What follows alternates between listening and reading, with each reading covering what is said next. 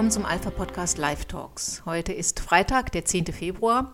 Mein Name ist Cornelia Kaminski und wenn ich Zeit hätte, wäre ich jetzt bei diesem strahlenden Sonnenschein mit meinen Langlaufscheren in der Rhön unterwegs. Aber Zeit habe ich leider nicht. In der letzten Woche haben wir die Arbeit an unserem Lebensforum Spezial zum Transhumanismus abgeschlossen. Ein extrem wichtiges Thema, dem wir Raum einräumen müssen, denke ich, weil wir feststellen, dass in der Gesellschaft gar nicht so viel darüber gewusst wird. Ich habe erst vorgestern in einem Restaurant neben einem guten Freund gesessen, dem ich erzählte, dass wir über Transhumanismus schreiben. Und er sagte völlig perplex, Transhumanismus, was ist denn das? Da war ich sehr erstaunt, weil ich schon gedacht hätte, dass bei einem Mediziner, zumal jemandem, der wirklich auch viel in Medien unterwegs ist, eigentlich ein Grundwissen darüber vorhanden sein müsste. Aber ich habe erkannt, in den Medien wird das Thema nicht gerne behandelt. Also umso mehr Grund für uns, ein ganzes Heft dem Transhumanismus zu widmen, auch wenn es schwierig ist, alle Facetten in einem Heft abzudecken. Ein Thema, für das am Ende der Platz leider nicht ganz reichte, war dabei die Wertschöpfung des Menschen als Datenstrom im transhumanistischen System. Ohne Informationen, ohne Daten ist die Schaffung eines transhumanistischen, von einer künstlichen Intelligenz produzierten neuen menschlichen Wesens überhaupt nicht denkbar. Dass diese künstliche Intelligenz ihre Vorteile hat, weil sie unser Leben erleichtert, das liegt auf der Hand. Wer in letzter Zeit Google Translate, DeepL oder ähnliche Programme benutzt hat, der weiß, da hat sich unheimlich viel getan. Früher wurden einzelne Wörter ohne Zusammenhang einfach so übersetzt. Aber heute analysiert die neue Google Neural Machine Translation in Sekundenschnelle zunächst den ganzen Satz und schlägt dann erst eine Übersetzung vor. Jetzt stehen die Wörter in Bezug zueinander. Und das bedeutet, dass Sätze zumindest weitgehend sinngemäß übersetzt werden können. So werden beispielsweise Redewendungen oder Ausdrücke, die in beiden Sprachen unterschiedlich lauten, erkannt von der KI und auch richtig verarbeitet. Solche Übersetzungen, wie wir sie noch aus früheren Zeiten von einem Bundespräsidenten kannten, wie gleich geht's los, equal goes it loose, die passieren heute nicht mehr. Ein anderes Beispiel. Fahrassistenzsysteme machen unsere Straßen sicherer. Bei Google Maps und anderen Navigationssystemen werden Echtzeitinformationen über Staus, Baustellen, Straßensperrungen usw. So erst an das KI-System geliefert, dann dort analysiert und interpretiert und dieses System kann uns dann entweder vor Verspätungen warnen oder aber auch die beste alternative Route vorschlagen. Das bedeutet also dann idealerweise freie Fahrt dank KI. Ja, also alles in Butter? Leider nein. Wo viel Licht, da viel Schatten. Und genau darüber spreche ich heute mit meinem Gast, Dr. Dirk Weißbrot. Er ist Informationswissenschaftler und Herausgeber des Vatikan-Magazins, schreibt aber auch Beiträge für die Tagespost. Herr Dr. Weißbrote, ganz herzlichen Dank, dass Sie sich die Zeit nehmen heute und ein paar Fragen beantworten. Die erste Frage ist eigentlich eine ganz grundsätzliche. Was ist eigentlich Big Data? Was kann man sich darunter vorstellen? Guten Tag, Frau Kaminski. Das wunderbar, dass es jetzt klappt. Big Data ist ja so ein Containerbegriff. Ja der eigentlich, äh, wenn Sie jetzt mich als Informationswissenschaftler fragen, stehen mir die Haare zu Berge. Das ist ja auch ein Marketingbegriff. Wir sprechen mehr von Knowledge Discovery, also Wissen in Daten entdecken, Data Mining. Und ähm, dieses Big Data ist ja so ein Schlagwort für die Allgemeinheit. Sie müssen immer wissen, je mehr Daten, genau dieser graue Brei, dann werden Scheinkorrelationen äh, generiert, mit denen Sie eigentlich gar nicht mehr arbeiten können. Das Problem ist eben nur, ähm, die Scheinkorrelationen werden trotzdem ausgewertet und können dann zu Voraussagen führen. Die Systeme generieren ja Voraussagungen, ja, Voraussagen, mhm. ähm, die dann zu falschen, zu falschen Prognosen führen. Das kann natürlich auch problematisch sein. Also das ist also eine ganz heikle Sache. Ähm, man muss immer dazu sagen, und das ist mir auch, glaube ich, ganz wichtig vorweg, äh, man muss immer unterscheiden zwischen den Transhumanisten, die diese Technologien, die nun einmal in der Welt sind, also zum Beispiel Big Data, bleiben wir mal bei dem Begriff, oder die künstliche Intelligenz oder generell Apps, was das Internet kann, die sind ja im Grunde nicht schlecht. Das sind ja keine schlechten The äh, äh, Technologien. Das sind Instrumente, wie ein Messer. Mit einem Messer können Sie jemand Brot abschneiden und zu essen geben, Sie können ihn aber auch umbringen. Mhm. Das heißt, wir müssen diese Technologien zu gebrauchen lernen. Sie können es beispielsweise, wenn Sie Big Data oder sagen wir besser äh, maschinelles Lernen mit einer künstlichen Intelligenz gezielt mit einer kleinen Datenbasis machen, zum Beispiel radiologisch, also Krebsfrüherkennung. Und ja. da gibt es schon Systeme, die können einen Krebs so früh erkennen, wie ihn kein Radiologe erkennen kann. Und das dient dann dem Menschen. Also es ist immer ein, und wenn Sie natürlich dann so riesige Datenmengen auswerten und dann Datenpunkte verbinden, Datenkorrelationen suchen, dann können dabei Dinge herauskommen, die wir nicht wollen. Und ähm, die Frage ist, wie gebrauchen wir das? Und ich glaube, da ist das christliche Menschenbild, die christliche Anthropologie eine ganz wichtige Sache, da mal dran zu gehen. Das Problem ist halt nur, das entwickelt sich so schnell. Ja? Das entwickelt sich so schnell, dass äh, es da immer eine Leerstelle gibt. Und in diese Leerstelle gehen natürlich die Transhumanisten rein, was eine ja, Ideologie genau. ist. Das hat mit Wissenschaft nichts zu tun. Und die seriöse KI-Forschung, wie sie an den Universitäten oder an äh, Forschungsinstituten gemacht wird, die wirklich solche Systeme wie Krebsfrüherkennung oder Unterstützung wissenschaftliches Arbeiten entwickelt, die geraten dadurch natürlich in Verruf. Zu Unrecht. Ne? Landläufig bei der Bevölkerung, nicht in der Wissenschaft, da kann man das schon unterscheiden. Und da, das ist eben, also wir, wir können ja drüber sprechen, inwieweit überhaupt diese Dinge, die die Transhumanisten vorschlagen, aus meiner Sicht realisierbar sind. Da werden wir ganz schnell feststellen, dass da eigentlich nur ein kleiner, mag ich sagen, ein kleiner Bereich übrig bleibt. Ja, also die ganze Sache von der Unsterblichkeit, Mind-Uploading und diese ganzen Sachen, ja, dass da eine Superintelligenz entsteht. Das sind natürlich Utopien. Und das ist gefährliche an einer Utopie ist, dass man auf dem Weg dahin natürlich einiges realisieren kann. Naja, glaub, das, das ist man, entscheidend. Ja. Und das, der, die Wege sind, das wissen wir ja von den ja. Utopien, die man bisher versucht hat zu genau. ja. in der Regel mit Leichen gepflastert. Das kann man sagen, genau.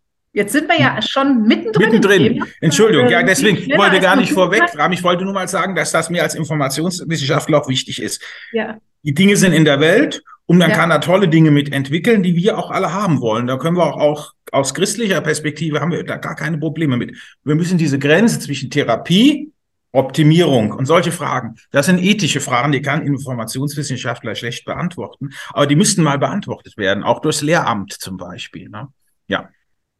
Ja, da, äh, es gibt viel zu tun in Rom. Ne? Ja, das kann man wohl sagen. Ja. ich so aber auf das Wesentliche konzentrieren, würde ja, ich sagen. Ja. Auch das wäre gut, aber das Personal ist. Äh, Ganz genau. Äh, ja, gut, andere Frage. Da, das ist ein anderes Thema, aber ja, das, ich kann es nachvollziehen. Jetzt steigen wir aber einfach mal ein und genau. reden äh, über die Revolution insgesamt, die sich genau. da bezieht. Ja, ich genau. habe so den Eindruck, es verziehen sich Revolutionen in ganz vielen Bereichen, aber genau. hier mal die grundsätzliche Frage, oft gehen ja solche Revolutionen auf einzelne Erfindungen zurück. Ich denke genau. da an die Dampfmaschine zum Beispiel. Ich denke ja. auch an die Pille. Das ist jetzt so ein ja. Bereich, der mich als Frau natürlich genau. äh, betrifft. Oder gehen wir ein Stück weiter zurück. Buchdruck, äh, Buchdruck das, das Rad ja. und so weiter. Was ist denn die Grundlage für diese sogenannte vierte Revolution, von der Klaus Schwab jetzt spricht in seinem Buch? Ja, also die Grundlage sind eigentlich Daten und die Verknüpfung von Daten und zwar eben Daten nicht mehr auf meinem Computer, sondern Daten im Internet oder in der Cloud, mit denen man verschiedenste Dinge tun kann. Zum Beispiel, oder nicht nur in der Cloud, sondern auch im Körper, also Chip implementieren, oder zum Beispiel ähm, um uns herum, das Internet der Dinge. Alles das fällt darunter. Also wenn zum Beispiel in meinem Auto ein Chip eingebaut ist, dann weiß der Autohersteller natürlich, wie viele Kilometer ich gefahren bin. Dann weiß der, dann weiß ich, dann kann ich über die App abfragen. Das wird natürlich alles in der Cloud verarbeitet. Ähm, ob das Auto auch abgeschlossen ist, ob äh, wie der Benzinstand ist und solche Dinge werden öffentlich, die früher privat waren. Und das ist eigentlich das, ne? Dieses, dass Dinge, die eigentlich privat sind, öffentlich werden und dass wir diese Daten auch freiwillig hergeben und die in der Cloud, nennen wir das mal, im Internet verarbeitet werden. Da kann man verschiedenste Anwendungen machen. Vielleicht noch zu dem Begriff der vierten industriellen Revolution. Da wird es nämlich ganz deutlich. Das ist ja ein sehr neutraler Begriff. Der beschreibt eigentlich nur die, ist eine Einteilung oder eine Stufeneinteilung der Automatisierung der Produktionsprozesse, die es gegeben hat. Dampfmaschine wäre die erste Revolution. Ja, kennen wir ja. alles. Manchester-Kapitalismus. Zweite ist zum Beispiel die Elektrifizierung, Fließbänder, mhm. Telekommunikation, also Fernsehen, Radio. Das ging so bis 50er, 60er Jahre. Und dann kam die dritte, das war die digitale Revolution. Die erste eigentlich ist die dritte industrielle.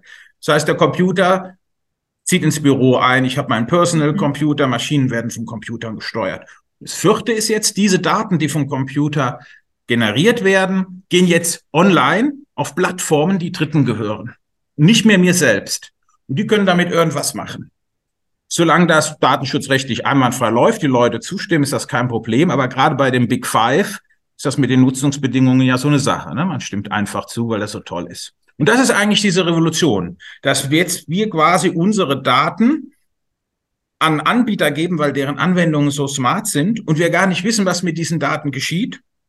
Natürlich gibt es auch Begehrlichkeiten. Denken wir an China, an Staaten, Sozialkreditsystem. Man kann man mit auch Wahlprognosen oder gezielt Wähler identifizieren, äh, um die anzusprechen. Das hat zum Beispiel Barack Obama gemacht. Also alle diese Dinge. Das ist diese Revolution, dass also quasi jetzt unsere privaten Daten ausge ausgewertet werden können mit Technologien, die wir als Big Data oder künstlich und und nicht oder und künstliche Intelligenz bezeichnen. Also ich, ich habe so den Eindruck, dass diese Art und Weise, äh, in, der, in der wir jetzt mit Daten umgehen, mhm. revolutionärer ist als alle anderen Revolutionen, die wir vorher hatten. Ich, Rob Grief hat es, glaube ich, gesagt, ähm, in Bezug auf diese sexuellen Umwälzungen, die sexuelle Revolution in den 60er mhm. Jahren, das ist überhaupt nicht vergleichbar mit der kommunistischen oder bolschewikischen mhm. Revolution, die wir vorher gehabt hatten, weil ein ganz anderes Bild vom Menschen entstanden ist. Ja. Genau. Und den Eindruck habe ich jetzt auch, ich möchte das mal an einem kleinen Beispiel festmachen. Und zwar hatten wir ja gerade diesen Datenskandal bei der letzten Generation. Mhm, da sind genau. ja offensichtlich von einem Google Drive äh, Daten öffentlich zugänglich gemacht worden, wo jeder mhm. Datenschützer die Hände über dem Kopf zusammenschlägt. Noch vor ein paar Jahren hätten alle geschrien, um Gottes Willen, und die sind ja Kriminelle, und heute zucken die mit den Schultern und sagen, ja gut, die Daten äh, sind aber veraltet, alles nicht so schlimm. Aber es geht ja hier um ganz private Menschendaten. Genau. Und mein Eindruck ist, dass diese Reaktion uns jetzt zeigt, dass da ein anderes Bild vom Menschen auch existiert. Ja, natürlich. Äh, der Mensch, also wenn Sie jetzt mal Beispiel, nehmen wir mal, wir sprechen ja vielleicht auch vom Dataismus, ne, als Grundlage ja. des Transhumanismus. Es ist ein anderes Menschenbild, also es ist erstmal ein materialistisches Menschenbild.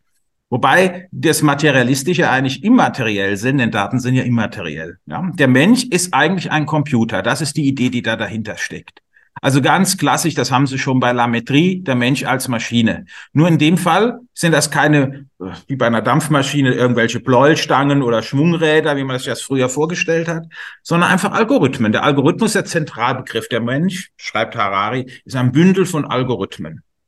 Und diese Algorithmen äh, erzeugen letztendlich auch Geist. Und deswegen können diese Algorithmen auch vom Körper abgelöst werden und äh, auf einem Computer abgespielt werden. Dasselbe ist mit den Daten. Wir sollen uns also möglichst viel, das tun wir ja auch alle, ne? ich brauche ja nur hier mein Handy ins Bild zu halten, wir tun das alle. Ähm, wir verknüpfen uns mit dem Internet und wir tauschen Daten aus. Das machen wir auf Facebook, das machen wir über WhatsApp, das machen wir all diesen smarten äh, Anwendungen, die es gibt. Und weil das so smart ist und weil ich immer verfügbar bin, weil ich immer weiß, wo meine Frau ist, wo meine Mutter ist, äh, ist, glaube ich, durch dieses Menschenbild ist auch zugleich, also die, diese Anwendungen erzeugen bei den Menschen nicht ein neues Menschenbild, sondern einfach, eigentlich ist es ja gut, wenn diese Daten verfügbar sind, dann weiß ich auch immer, was mit dem anderen los ist. Und so entsteht aus diesem Konglomerat entsteht natürlich, und da machen wir alle mit, ein neues Menschenbild. Also, dass der Mensch quasi ein offenes Geheimnis geworden ist. Und dass das gar nicht mehr so wichtig ist mit dem Datenschutz. Und das ist, äh, das ist, das ist ein Problem. Das wird in der ja. Forschung auch sehr strikt gehandhabt und es wird auch weiterhin strikt gehandhabt. Aber in der breiten Öffentlichkeit scheint das überhaupt kein Thema mehr zu sein. Teilweise, ja, da gebe ich Ihnen recht. Ja, man hat so den Eindruck, dass man, äh, während man sich früher strikt gegen Kontrolle gewehrt hat mhm. und Überwachung, weil dahinter das. Böse vermutet wurde, jetzt mhm. genau das Gleiche kommt, aber ähm, unter dem Deckmäntelchen des Guten. Wir wollen dir ja. ja was Gutes tun. Es ist so, so ist es einfacher und bequemer und besser für dich und dann wird es ja. akzeptiert. Genau. Ja, so kann man, so kann man das schon sagen. Aber das ist eben etwas, was, also wir werden im, im Moment noch nicht, und ich sehe auch nie, ich sehe es auch nicht in der Zukunft so schnell kommen. Wir werden nicht gezwungen, wir tun es ja freiwillig. Ja. Das ist ja das, wir tun es ja freiwillig. Ich tue es ja auch freiwillig. Wenn ich mein Auto steige, tue ich es freiwillig. Ich habe die App installiert, weil ich kann schon gucken kann, wo das Auto steht, ob es geklaut worden ist oder nicht. Ich tue es doch freiwillig. Ja. Also mir, das ist verführerisch. Ja, das ist schon so. Also. Bequemlichkeit äh, spielt uns da ganz übel genau. äh, in, die, in die Hände da kann eigentlich, könnten wir uns an die eigene Nase fassen. Ich habe das letztens mal in einem anderen Zusammenhang gesagt, da ist nämlich digitale Askese gefragt. Für einen Katholiken interessantes Wort, ne? Askese, nämlich das nicht zu tun. Und das ist eine Gewalt. Also vielleicht sollte jeder mal sich überlegen, in der Fastenzeit das mal nicht zu tun. Ja? Das wird Versuchen Sie mal, ich versuche es immer mal eine Woche im Jahr ohne Computer und ohne diese Dinge. Ne? Schwierig. Ja, weil man das Gefühl hat, man muss ja auch permanent erreichbar sein und permanent seine Aufgaben abarbeiten. Genau. Und man vor genau. allem, ich glaube, die größte Angst ist die, dass man etwas verpassen könnte. Und dazu kommt die neue Eitelkeit, die, ähm, man, man hat Angst, dass die anderen etwas, was man selber macht, verpassen könnten. Denn Ganz das genau. ist ja von unglaublicher Wichtigkeit, genau. dass jeder weiß, wo ich gerade bin und was ich für, für Fotos zu Ganz posten genau, habe. ja. Und äh, natürlich, da freuen sich zum Beispiel, das ist ja bekannt, äh, die Personalchefs in den Unternehmen, die brauchen heute eigentlich gar nicht mehr die Unterwer äh, Bewerbungsunterlagen anzuschauen. Die gucken sich einfach auf Facebook an, was so gepostet worden ist. Das ist meistens aussagekräftiger. Ja. Haben wir auch schon einiges zugehört. Ähm, Habe ich tatsächlich auch schon mitbekommen, dass man plötzlich sehr erstaunt ist, was man da für Bilder findet und dann überlegt, ähm, ist vielleicht doch nicht der richtige Mitarbeiter. Das Internet vergisst nichts, das muss man auch wissen, ja. Ja, ja, auch das ist richtig. Wir haben verhältnismäßig wenig Macht, Dinge zu löschen. Auch das ist ein Problem. Ja. Ja. Ähm, jetzt haben wir also diese unfassbar vielen Daten, die uns mhm. da zur Verfügung stehen, beziehungsweise die wir auch freiwillig täglich mhm. generieren. Es wird ja immer mehr, es wird ja nicht mhm. weniger. Ähm, man kann sich kaum vorstellen, dass es dafür ein Verfahren gibt, das irgendwie zu sortieren und zu analysieren. Mhm. Gibt es da so große Computerrechner, die das hinkriegen oder wie muss man sich das vorstellen? Ja, erstmal gibt es diese Rechenkapazitäten, also die Big Five haben genug Rechenkapazitäten und da kommt eben dieses Big Data, was ich gerade gesagt habe. Wir sind eigentlich um uns herum, sind überall Sensoren, die Daten aufnehmen. In den 90er Jahren hat das schon ein Computerwissenschaftler, Mark Weiser hieß der, ist mittlerweile verstorben, hat einen Artikel geschrieben, er nannte das Ubiquitous Computing, also die allgegenwärtige Datenverarbeitung. Und diese Daten werden gesammelt und können ausgewertet werden. Also das ist eigentlich das Big Data, diese unstrukturierten Daten und die werden in der Regel von einer künstlichen, also wenn man jetzt die transhumanistische Vorstellung nimmt, von einer künstlichen Intelligenz ausgewertet. Die sogenannte ist ein spezielles Verfahren. Ähm, das ist das äh, maschinelle Lernen in neuronalen, in künstlichen neuronalen Netzen. Und die, das ist eigentlich ein Feedback-System. Ich versuche es jetzt mal ganz einfach zu erklären. Das sind statistische Verfahren. Die Daten werden in eine Ausgabeschicht eingeführt und werden dann rieseln dann sozusagen durch dieses neuronale Netz, das als Software dem Gehirn nachgebildet ist. Und unten stehen dann die gewünschten Outputs. Die sind auch mathematisiert. Da steht jetzt nicht wortwörtlich etwas, aber kategorisiert die aus, die gewünschten Outputs. Und wenn ein falscher Output rauskommt, gibt es eine Feedback-Schleife. Und dann werden wieder Daten ausgewertet und wieder Daten ausgewertet. Zum Beispiel die sehr bekannte Anwendung jetzt ChatGPT, haben Sie bestimmt schon von gehört, ja? Die, die lernt so. Ne? Man hat also dort, ich habe es jetzt nur im Kopf, es waren glaube ich 175 Terabyte an Daten aus dem Internet ausgewertet. Auf Silbenebene, englische Silben und hat damit eben ein System generiert, mit dem Sie chatten können und Sie meinen, Sie chatten mit einem Menschen. Das ist, das ist es. Und selbst wenn Sie jetzt sagen, die Antwort hat mir aber nicht gepasst, Sie geben also dann auch Feedback, dann fließt das auch wieder in die Verarbeitung mit ein. Und so mit diesem System können Sie mehr Daten Sie haben, das ist der Gedanke dahinter, wird es passgenauer. Und ähm, so, Gesichtserkennung ist ein anderes Beispiel. Es gibt eine Software DALI, die kann, das sagen Sie, machen Sie mir ein Bild von Bräugel, da malt er Ihnen ein Bild von Bräugel, auf dem Bauern zu sehen sind und vielleicht ein paar Pferde, dann macht er das. Und Sie sehen, ich sage schon, der macht der das. Das hört sich schon fast an als ein Mensch, weil das, weil das so passgenau ist. Und dieser Eindruck kann dann eben entstehen. Also künstliche Intelligenz in äh, maschinelles Lernen in neuronalen Netzen, das aber bei weitem nicht die einzige Anwendung äh, in der künstlichen Intelligenz, die es gibt. Es gibt auch schlussfolgernde Verfahren, das sind sogenannte symbolische Verfahren, das heißt also logische Ketten. Das ist für die Transhumanisten aber total uninteressant, weil der große Vorteil von dem maschinellen Lernen aus deren Sicht ist, dass der Algorithmus sich verändert, ohne dass der Mensch den noch verstehen kann. Also dieser Algorithmus in der künstlichen Intelligenz verändert und verändert und verändert sich. Und das ist für die sowas wie eine Evolution zur Superintelligenz. Na, das natürlich nicht der Fall ist, aber den Algorithmus selbst, den können sie nicht, irgendwann nicht mehr verstehen.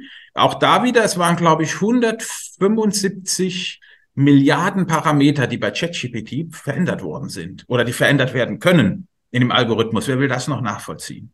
Also das geht. Sie brauchen nur die Rechenkapazität.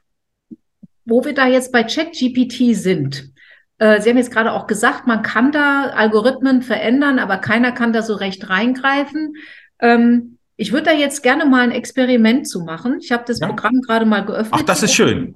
Ja. ja. Ähm, ich habe gedacht, ich, ich schreibe da jetzt mal was rein. Ja, machen Sie das mal. Write a positive text about hm. Donald Trump. Schreibe einen positiven hm. Text über Donald Trump. Und hat das gemacht? As a language model AI, I do not have personal opinions, but here is a neutral text. Mhm. Also als äh, Sprachmodell habe ich keine persönliche mhm. Meinung. Hier kommt aber jetzt ein normaler Text. Ganz genau. Jetzt probieren wir es mal mit Joe Biden und gucken, was da passiert. Ob ich da auch einen neutralen Text kriege. Bin gespannt. Jetzt muss er schon länger überlegen, was er antwortet. Aha. Joe Biden is a true leader and a champion for the people. He has dedicated his life to serving this country and fighting for justice and equality. Mhm. Joe Biden ist ein wahrer Führer und ein Held seines Volkes. Er hat sich, er hat sein Leben äh, dem Dienst an seinem Land und dem Kampf für Recht und Gerechtigkeit gewidmet. Das ist, ist, das, ist, ist das nicht interessant? Das ist interessant. Ich habe aber sogar eine Erklärung dafür, die jetzt gar nicht davon ausgeht, dass die jetzt selbst da bestimmte Absichten haben, sondern die künstliche Intelligenz kann ja nur die Daten verwenden, mit denen sie gefüttert wird. Und ich würde mal behaupten, wenn die jetzt zum Beispiel Wikipedia oder die Zeitungsartikel in den USA ausgewertet haben, dass da überwiegend Positiveres über Biden drinsteht als über Trump. Würde ich jetzt einfach so sagen. Aber man ja, kann nicht ausschließen, dass davor gefiltert worden ist. Nö, also wenn, wenn, ich den Satz ausgespuckt kriege, erstmal als künstliche Intelligenz steht mir kein Urteil über politische Führer zu und ich muss, ich muss neutral bleiben. Hm bei dem einen Präsidenten oder Kandidaten und bei dem anderen heißt der letzte Satz mit seinem, with his unwavering commitment to the American people, Joe Biden is the right choice for president. Mhm. Ja, mit seinem uneingeschränkten Einsatz für das amerikanische Volk ist Joe Biden genau der Richtige für das Amt des Präsidenten. Puh, das finde ich jetzt nicht so politisch das, neutral, wie die da, AI zuerst auf, auf, Das ist überhaupt, das ist natürlich keine politisch neutrale Aussage, das ja. ist klar. Ja, ja. ja, ja aber das ist, das ist, das ist machen klar. Wir mal ein Fragezeichen dahinter. Na, wir machen mal ein großes Fragezeichen dahinter, aber das Problem selbst ist tatsächlich bekannt, es wird auch äh, adressiert, dass die Maschinen natürlich das ausspucken, mit dem sie gefüttert worden sind. Ne? Die Frage ist, womit hat man sie jetzt gefüttert? Ja. Und dass das Bild von Joe Biden in der Öffentlichkeit positiver dargestellt wird als Donald Trump, ist ja bekannt. Da, das ja, muss man ja nicht extra sagen. Das ist ja. nichts Neues. Da sind äh, etliche Leute mit beschäftigt, ihn entsprechend genau. darzustellen. Ja gut, ähm, jetzt hatten Sie ja schon gesagt, wir haben, wir stellen unfassbar viele Daten zur Verfügung ja. im Internet. Ähm, wir haben auch gesagt, die werden ausgenutzt und gewertet. Wofür hm. brauchen denn die Menschen oder andere Menschen meine Daten? Warum ist das überhaupt interessant? Was kann man damit machen? Also erstmal aus ökonomischen Gründen. Das ist ja das berühmte Geschäftsmodell von Google. Und das Geschäftsmodell von Google, das hat ja Sojana Zuboff, das ist eine US-amerikanische Soziologin, da ein dickes Buch drüber geschrieben, das nur jedem zu lesen empfehlen kann.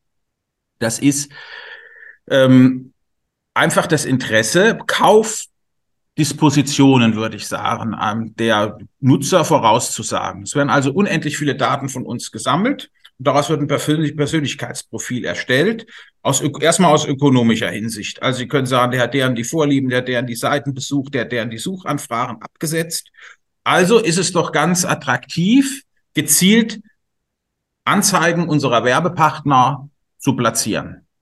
Und das, und das geschieht dann. Und das verkaufen die. Ja, also die Daten werden aus, und damit wird natürlich auch unser Verhalten geändert, weil es wird unser Kaufverhalten getriggert. Wir kaufen vielleicht etwas, was wir nicht kaufen würden. Klassisches Beispiel ist Emerson, kennt jeder. Dieses Buch könnte Ihnen gefallen. Und äh, man hat na, nie nach diesem Buch gesucht. Und es wird einem vorgeschlagen. Da fragt man sich, wie kommt das? Eben genau aus diesen äh, Auswertungen. Also es gibt ein Persönlichkeitsprofil der Nutzer. Und es gibt diese gewaltigen Datenmengen, in denen Datenmuster erkannt werden, die mit bestimmten Dispositionen übereinstimmen. Und die können mit diesem Persönlichkeitsprofil verknüpft werden. Und kommt das dabei raus?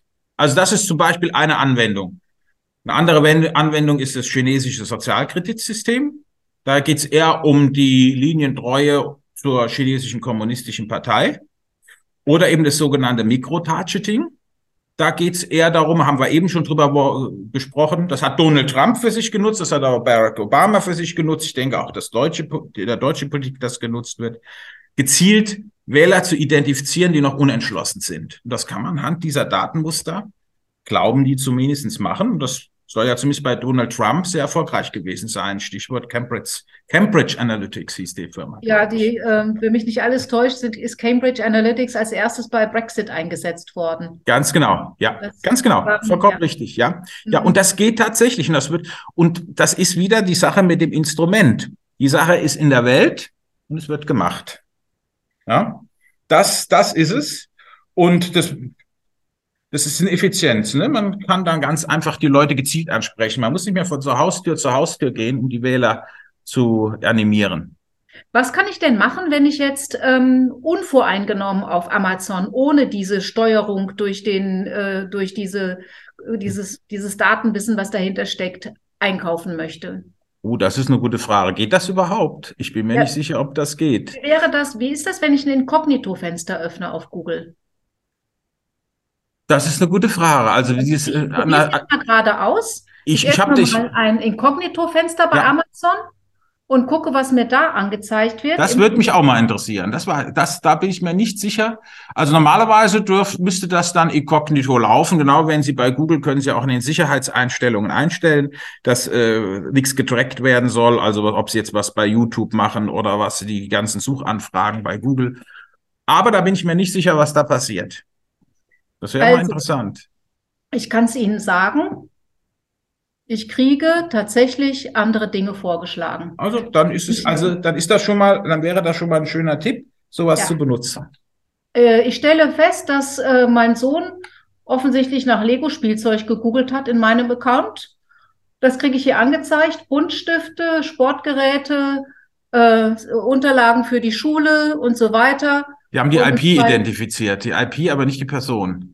Genau, genau, die ja genau, so wird das sein. Und hier mhm. bei, bei dem Inkognito-Fenster kriege ich alles Mögliche vorgeschlagen, was ich meinem Herz allerliebsten zum Valentinstag kaufen könnte. Also das wäre ein Tipp, öfters das mal das Inkognito-Fenster genau. nutzen. Ja, und eben äh, digitale Askese. Also ich bin nicht auf Facebook. So. Ich bin, ich bin auch nicht, äh, ich bin, ich, wenn ich Twitter nutze ich nur, da habe ich nur Taz und Fatz und was weiß ich und Welt abonniert, um die Schlagzeilen zu kriegen. Und zwar alle, ja, weil man soll ja auch, das finde ich auch ganz wichtig, man muss alle Meinungen, wenn wir leben, wenn wir in einer freien Gesellschaft leben, soll man auch alle Meinungen hören. Ja, also ich, aber Google bin ich natürlich, ist klar. WhatsApp, Google Suche, Google Account, was wollen Sie da machen? Ja. Gut. Ich warte noch, ich warte noch auf die Lösung, aber die, das ist schon mal ein Weg. Informationskompetenz bedeutet sich auch darüber zu informieren, was welcher Browser macht und kann. Das ja. kann man auch im Internet herausfinden. Es ist natürlich mit einer gewissen Arbeit verbunden.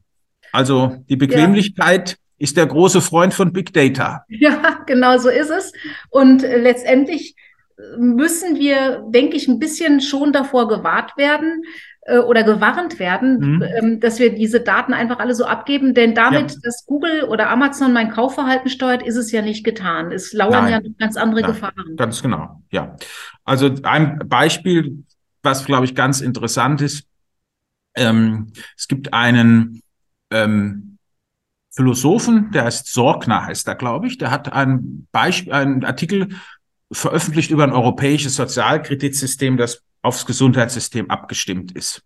Und da geht es eben darum, dass man die Patientendaten aus der digitalen Patientenakte mit einer Genomdatenbank verknüpft und dort dann gezielt nach Dispositionen sucht, die, wo Krankheiten mit bestimmten Genmustern übereinstimmen.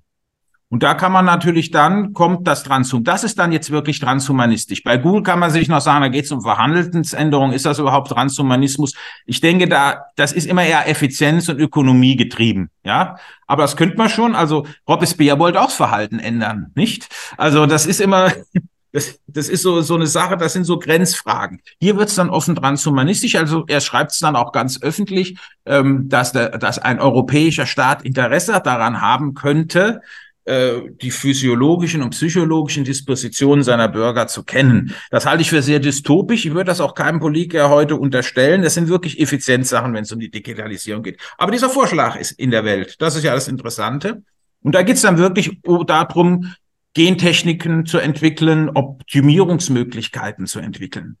Und das, das geht dann natürlich schon wirklich äh, in den Bereich der Genmanipulation, in Eingriff des Menschen. Also ich will selbst Schöpfer sein. Ja?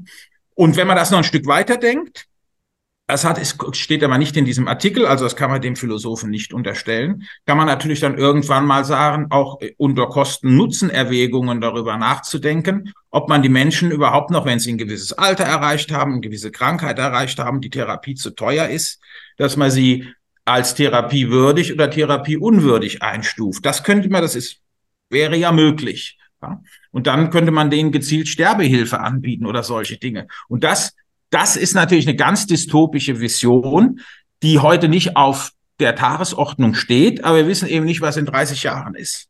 Und deswegen ist es so wichtig, dass wir unser christliches Menschenbild, dass wir eine Ethik entwickeln, wie wir damit umgehen. Dass gewisse Dinge nicht miteinander verknüpft werden dürfen. Es darf also einfach nur nicht eine Gendatenbank mit der elektronischen Patientenakte verknüpft werden. Also das wäre jetzt so ein Beispiel. Beides gibt's heute schon. Beides ist mit strengen Datenschutzregeln belegt. Transhumanisten plädieren allerdings dafür, das aufzuheben. Ja, das sind also solche Dinge, ja, die, die, ja. Es, die es da gibt. Und da muss man halt, da muss man wachsam und da muss man kritisch sein, finde ich. Das, äh, das, was Sie da jetzt beschreiben, äh, ist ja im Grunde genommen ähm, ganz lupenreine Eugenik. Ja, so kann man es auch nennen. Ja, also genau. das hat ja. Ja das war der Julian Huxley, der den Begriff Transhumanismus entwickelt hat, war ja auch ein Eugeniker. Das war der erste Generaldirektor der UNESCO. Das ist ja auch bekannt. Das ist ja. bekannt, dass die das auch, dass sie das auch, die sagen eben nur, es ist keine Eugenik, die auf Rassen eingegrenzt ist, was auch richtig ist. Es betrifft die ganze Menschheit. Also um Rassen geht es denen wirklich nicht. Und die sagen immer, es geht ja nur darum, dass der einzelne Mensch sich dann optimieren kann. Der einzelne Mensch kann entscheiden, ob ich optimiert werden will, aber alle Menschen werden müssen, glaub, werden dafür herangezogen, um diese Therapien zu entwickeln oder diese Optimierungsmöglichkeit. Also das, das ist der Unterschied dazu, das muss man fairerweise sagen. Aber es ist natürlich auch die Gefahr nach Zweiklassengesellschaft. Alle geben ihre Daten und einige wenigen können dann diese tollen Therapien auf sich anwenden. Auf der anderen Seite, ich habe ja gerade das mit der, äh, mit der gezielten Sterbehilfe gesagt, man weiß nie, was in 30, 40 Jahren dann äh, aus diesen Sachen gemacht wird. Ne? Das ist im Grunde genommen der Punkt, denn das, was Sie da gesagt haben, dass man dann hergeht und sagt, naja, lohnt sich jetzt bei dem Opa da noch die neue Hüfte oder der Zahnersatz, das sind ja im Grunde genommen diese Gedanken.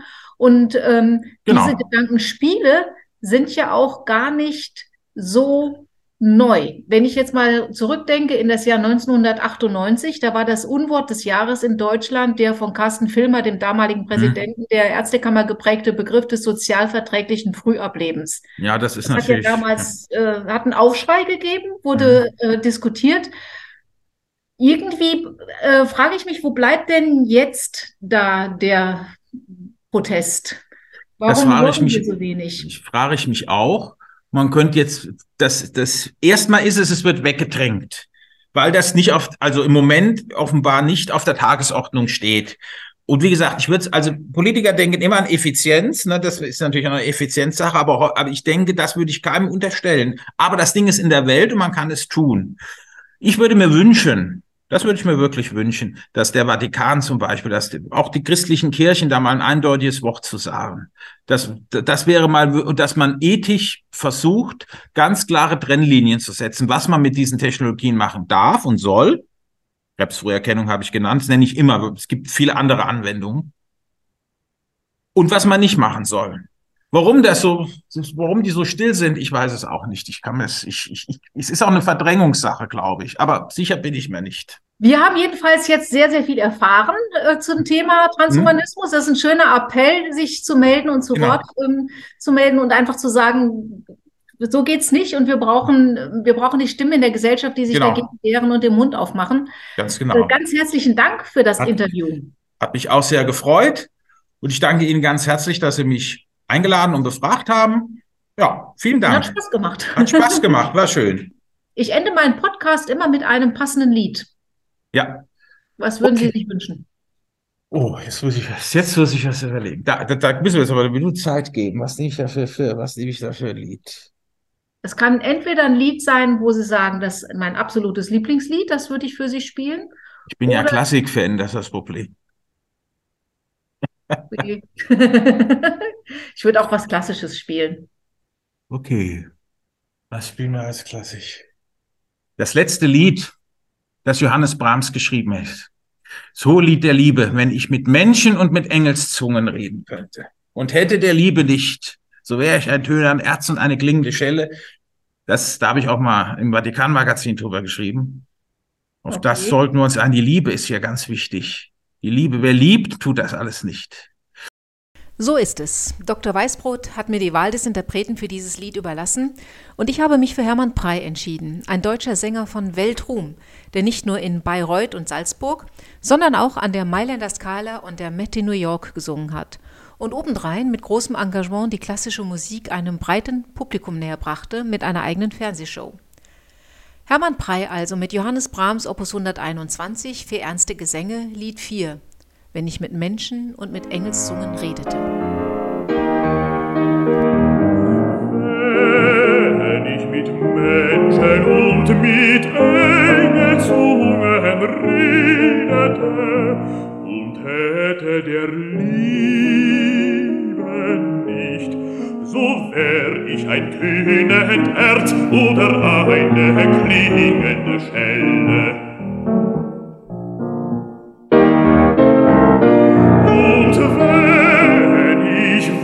sagen könnte und wüsste alle Geheimnisse und alle Erkenntnis und hätte allen Glauben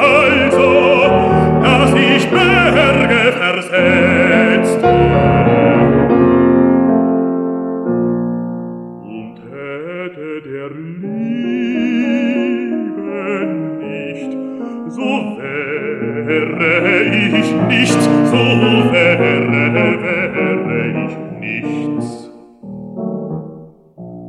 Und wenn ich alle